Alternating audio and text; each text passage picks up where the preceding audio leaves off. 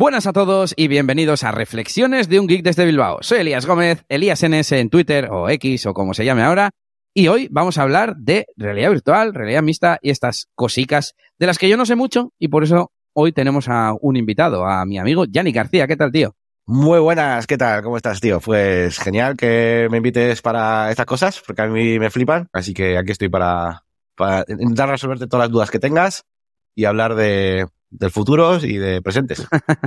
Venga, la idea es que sean 10 minutitos, o sea, tiene que ser algo así como cortito.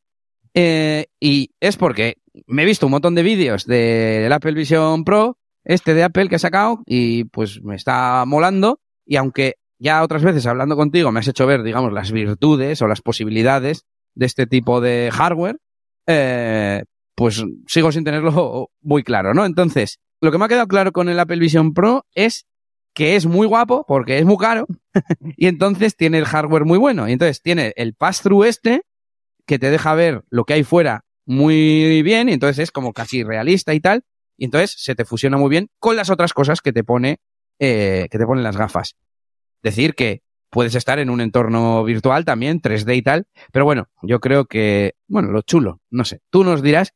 Pero lo que iba es a que, claro, en ese momento también otra cosa buena que tiene en cuanto a los sensores y tal es que te, te posiciona los objetos que tú pongas o las ventanas. Puedes tener, pues delante, una ventana de, de tanto cosas de las gafas como cosas del Mac, que también hace como de pantalla del Mac, vamos a decir. Estoy sacando muchos puntos, pero bueno, ya me irás diciendo tú en qué se diferencian las Oculus, que son las que tú tienes. ¿Cómo se llaman? Oculus Meta, Meta Quest, ya, Meta- ya no son Oculus. MetaQuest, que tiene ya varias versiones y bueno, pues ahora estamos, de hecho las últimas, bueno, las primeras incluso ya tenían, tienen como un, un modo de pass-through, como el que hablabas tú, pero muy básico, de hecho hace un pass-through eh, con sus cámaras, porque claro, es un visor que no es transparente. Entonces, las cámaras de las Oculus graban, o sea, bueno, graban, Sí. sí, ven, Igual que el, el Apple Vision Pro. pero en blanco y negro con una resolución de mierda. Buah. En las nuevas lo han hecho ya mucho mejor, ¿vale? Ya han evolucionado bastante. Y, y bueno, pues eh, al final todo esto que están sacando ahora de la realidad mixta, bueno, pues es un uso eh, pues más concreto de esa funcionalidad que unas gafas de realidad virtual, pues la diferencia que tienen sobre todo es eh, pues parecido a como a lo que serían pues unos auriculares en el sentido de que te aíslan totalmente, ¿no? Eh, Entonces a la hora de estar, por ejemplo, en un mundo virtual completamente, como puede ser, por ejemplo, un videojuego, eh, evidentemente, pues unas gafas de realidad virtual, pues te aíslan totalmente y tienes eh, un campo de visión, eh, pues eh, muy grande, ¿no? Bueno, ya también depende de las gafas, evidentemente.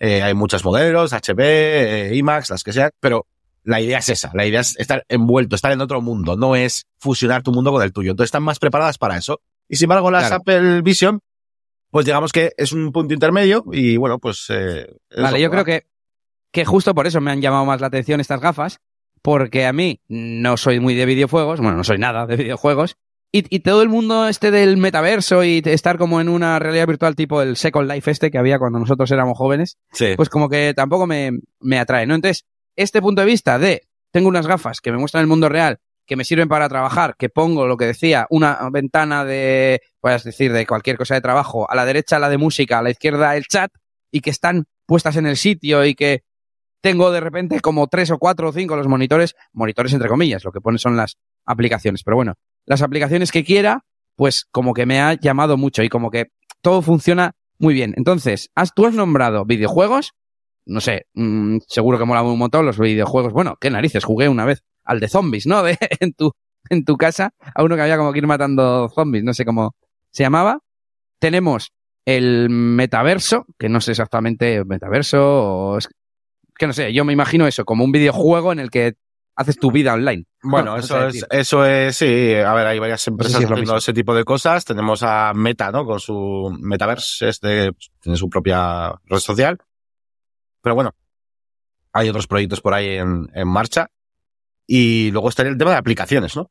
Eh, bueno, pues para el día a día, para lo que sea, ¿no? Para, me da igual, para aprender anatomía, eh, para cualquier cosa, ¿no? Por el tema del formativo educativo es es súper grande y a mí, de hecho, me gusta mucho. Yo, eh, todo este tipo de aplicaciones yo tengo muchas acer- acerca de eso, ¿no? Eh, para at- anatomía, por ejemplo, concretamente, ya que he puesto ese ejemplo, pues este es una pasada y ves muy bien todo, cómo funciona cada, cada cosa, em, y está muy guapo. Lo que sí te voy a decir es que para mí, eh, ya que has dicho que es de 10 minutos, voy al grano. Para, para mí, el, la tarea pendiente para que esto triunfe está en una cosa, y es el confort. Vale. Es decir, para mí, número uno, sin cables, como las MetaQuest, ¿vale? Eso es lo primero. no, no he, no he visto, claro, las Apple Vision Pro, no sé. ¿has- ¿Tú has visto cosas o te cuento? Eh, me puedes contar, pero que yo sepa, tienen cable.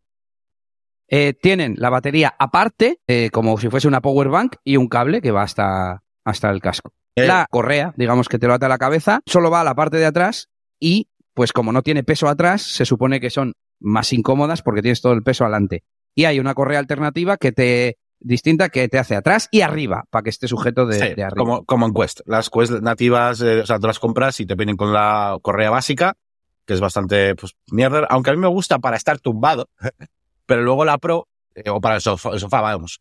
Y luego la Pro es la que tiene ya batería integrada, por ejemplo, en el caso de las eh, Quest, y ya es un más armatoste, pero son muy cómodas, ¿no? Y, y ese, y ese es el otro punto, ¿no? El peso que tú tengas y la incomodidad de estar eh, metido ahí, ¿no? Eh, ¿Sabes cuánto las- pesa? El, las Quest o las, las tuyas no o sé, las no tres. sé cuánto pesan, pero, eh, o sea, gramos. Pero te puedo decir que no es cómodo estar dos horas con eso. Pues es que se supone que estas son todavía más pesadas, 644 gramos concretamente, que las pesa Marques Brownlee. Y la batería dura dos horas, teóricamente, y pero tienen eh, enchufe USB y puedes tenerlas enchufadas. Si yo estoy aquí sentado en mi mesa, puedo tenerlas Sí. enchufadas a la corriente directamente. O llevar una super batería externa de 20.000 amperios y que te dure mucho más. Sí, lo que pasa es que yo, mira, yo tengo eh, eh, un cable de las MetaQuest eh, que de no sé cuánto, no sé, son siete metros, no, no mucho. Eso es. Eh, pero claro, por mucho que lo conectes, chupa más rápido de lo que cargas, ¿vale? Entonces, Sí. sí, sí, muchísimo más rápido. No, pero claro, pero no de lo que carga. No, no vale con la energía que da el enchufe de la pared para que funcione. Mm, No, no. aunque no esté que- cargando.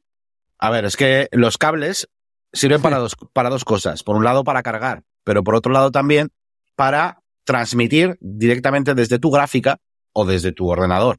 Por ejemplo, para un videojuego. Es decir, hay dos modelos de aplicación y de software. Está el software integrado, como si tuvieras un móvil dentro de las MetaQuest, ¿vale? O de las Apple Vision, con su propio software. Y luego Sí. puedes conectarlo al PC para que sean los juegos de tu ordenador los que uses en tus MetaQuest. Porque evidentemente no puedo meter un puto juego de 70 gigas que, que necesitas un procesador de la hostia para tirarlo, el último Battlefield, Y ahí te hace de en pantalla. MetaQuest. Sí, lo malo que evidentemente eh, tiene que renderizar a unas resoluciones increíbles y encima por dos. Porque va Claro, uno, claro, para, no. uno para- uno para cada ojo para que sea 3D. Con lo cual necesitas muchísimo ordenador. Las Apple Vision, casi todo lo que he visto de ejemplos y tal, ha sido standalone. O sea, Eso mola. eh, tiene su propio sistema operativo que se llama Vision Eso. OS y, y tiene pues sus aplicaciones, su Safari y tal, Eso, como si fuese un, un mini móvil, como tú has dicho. Eso es. y luego Eso- está la parte en la que hace de pantalla del, del Mac. Y claro, es lo que tú dices. Tiene que renderizar una cantidad de gráficos y tal que tiene que ser la leche, eso tiene que consumir. Claro, Eso es, hay dos modelos y, por ejemplo, pues eso, los, los juegos que son los eh, standalone, pues hombre, son más eh, livianos, evidentemente, Claro, y para que tire con el procesador, que es un Snapdragon de estos. O sea, es un, es un procesador de móvil, ¿vale? O de la meta. Eh, Pero bueno, y hablando de las Apple Vision, pues ya te digo, o sea, a mí me parece un proyecto muy interesante, solo que, claro, el tema del peso y todo eso, es que la comodidad, ¿no? Eh, no lo veo, tío, no lo veo todavía algo que realmente, o sea, habría que, no las he probado, ¿eh? Coste. Me gustaría probarlas, pero con el peso que tiene, a ver, a veces por mucho que pese, depende de pongas, ¿no? El, el balance y tal, El ajuste, sí. pero habría que ver, habría que ver. Y luego aparte, no sé qué tal se ve la calidad ¿no? de eso, ¿no? Yo, por ejemplo, es que no, no me he mirado, pero las lentes que, ten- que tiene y todo eso, entiendo que serán, que serán buenas y que la resolución, los DPS y todo que tengan será bueno, porque es muy importante, claro. 3000, no sé, o sea, has dicho, espera, eh, eso no llega, no llega a 4K, pero por poco, porque no da el alto, pero dice, creo que en la publi dicen mm, más píxeles que una pantalla 4K, ¿vale? Pero en no sé qué dimensión no supera a 4K. Y luego los eh, DPI eran 3000 y pico DPI, vamos, píxeles por pulgada, DPI, ¿no? Dots per inch, sí. Quiero retomar dos puntos, Yannick, que son, uno, el de, has dicho el tema de formación, la, la anatomía y tal. Yo, por ejemplo, vi un ejemplo de Marcus Brownlee en el que con una aplicación, pero con tu habitación, ponía un coche y le Sí. podía quitar las piezas y no sé qué. Sí. ¿Tú te referías a así o más en tipo realidad virtual? Es que no sé cómo se llama. Lo otro que es realidad aumentada, realidad mixta, ¿cómo se llama? Eh, a ver, realidad aumentada, eh, realidad, sí, realidad mixta, llámalo como quieras. Sí, yo me refiero a las dos, a las dos opciones, ¿no? Eh, tú puedes estar haciendo algo que requiera de ver tu espacio real, eh, o puedes querer algo que sea que necesite que todo el entorno sea 3D. Por ejemplo, yo, eh, por ejemplo, para el caso de la anatomía, tú puedes elegir, ¿no? Al final puedo querer ver aquí en medio de mi mesa y mover, ¿no? Lo que yo quiera. O prefiero tener un, entorno 3D. No, no, no está en un quirófano, sino que el, el, el modelo del corazón humano sea tan grande como mi puta casa, ¿vale? Eso, evidentemente, no. Que esas son las pegas de este tipo de gafas, de realidad un poco mixta, que es hasta dónde llega eso que te decía, esa integración, esa, esa inmersión. Inmersión, sí. ¿Qué, ¿Qué zona? Porque eso es como las que sacó Microsoft, que tenían una zona, pues, pues como así. Si yo miro así para arriba, vería el corte de lo que ya no es realidad mixta. Sin embargo, en las otras es todo. ¿Sabes? Entonces, eso es importante. Y bueno, no sé qué preguntabas acerca de la formación. Nada, la duda esa tonta de si te referías a en, 3D, o sea, en, entorno virtual o en entorno real con realidad mixta, digamos.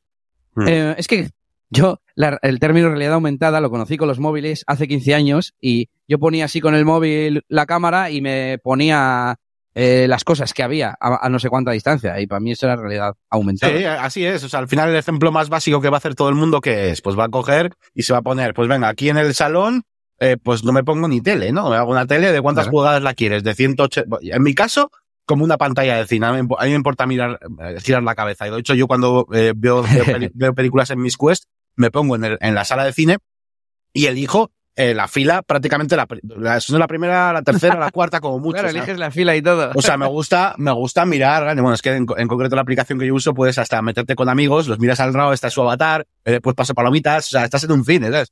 Sin más, bueno, eso es un poco chorrada, ¿no? Pero... Eso sí mola. Vale, venga. Y ya eh, eh, el último tema, que ya sabía yo que nos íbamos a alargar un poquito, que es pues el uso práctico, ¿no? Te iba a preguntar, te iba a decir las cosas que yo he visto que hacen con ellas y cuáles haces tú, digamos, ¿no? Vale. Y a ver, que al final, en los vídeos que he visto de Casey Neistat, de Marcus Brownlee y alguno más, pues eso, en, entorno real, me saco unas cuantas ventanas y trabajo. O contesto, por ejemplo, aplica te, digo una lista y tú luego me dices. Eh, aplicación de mensajería. Pues claro, en estas, pues el, ¿cómo se llama? El e-message, message, mensajes, ya, mensajes se llama ahora. Que justo hablábamos antes de la nomenclatura de Apple. Eh, tenés Safari para navegar. Por ejemplo, no hay aplicaciones de Netflix ni de YouTube. Creo que sí hay de Disney, pero como tienes el navegador, pues puedes ver pelis y vídeos de YouTube en el navegador. Eh, luego, había algunas aplicaciones dedicadas que había hecho Apple, pues de demo, que si unos dinosaurios que te salen ahí en 3D, no sé qué. Entonces, tú ¿para qué las has usado? Para jugar, evidentemente, para esto del cine, pero, pero no para tener una pantalla en tu sofá en realidad aumentada, sino en un entorno virtual, ¿no? Sí, pero también por las limitaciones y, a ver, porque yo lo uso mucho para juegos, pero yo si, por ejemplo, las metas eh, tuvieran realidad aumentada eh, a ese nivel, ¿no? Las usaría de esa manera. Eh, bueno, no lo sé, es que mola lo del cine. Pero también, por otro lado, no, no me gusta aislarme tanto, ¿vale?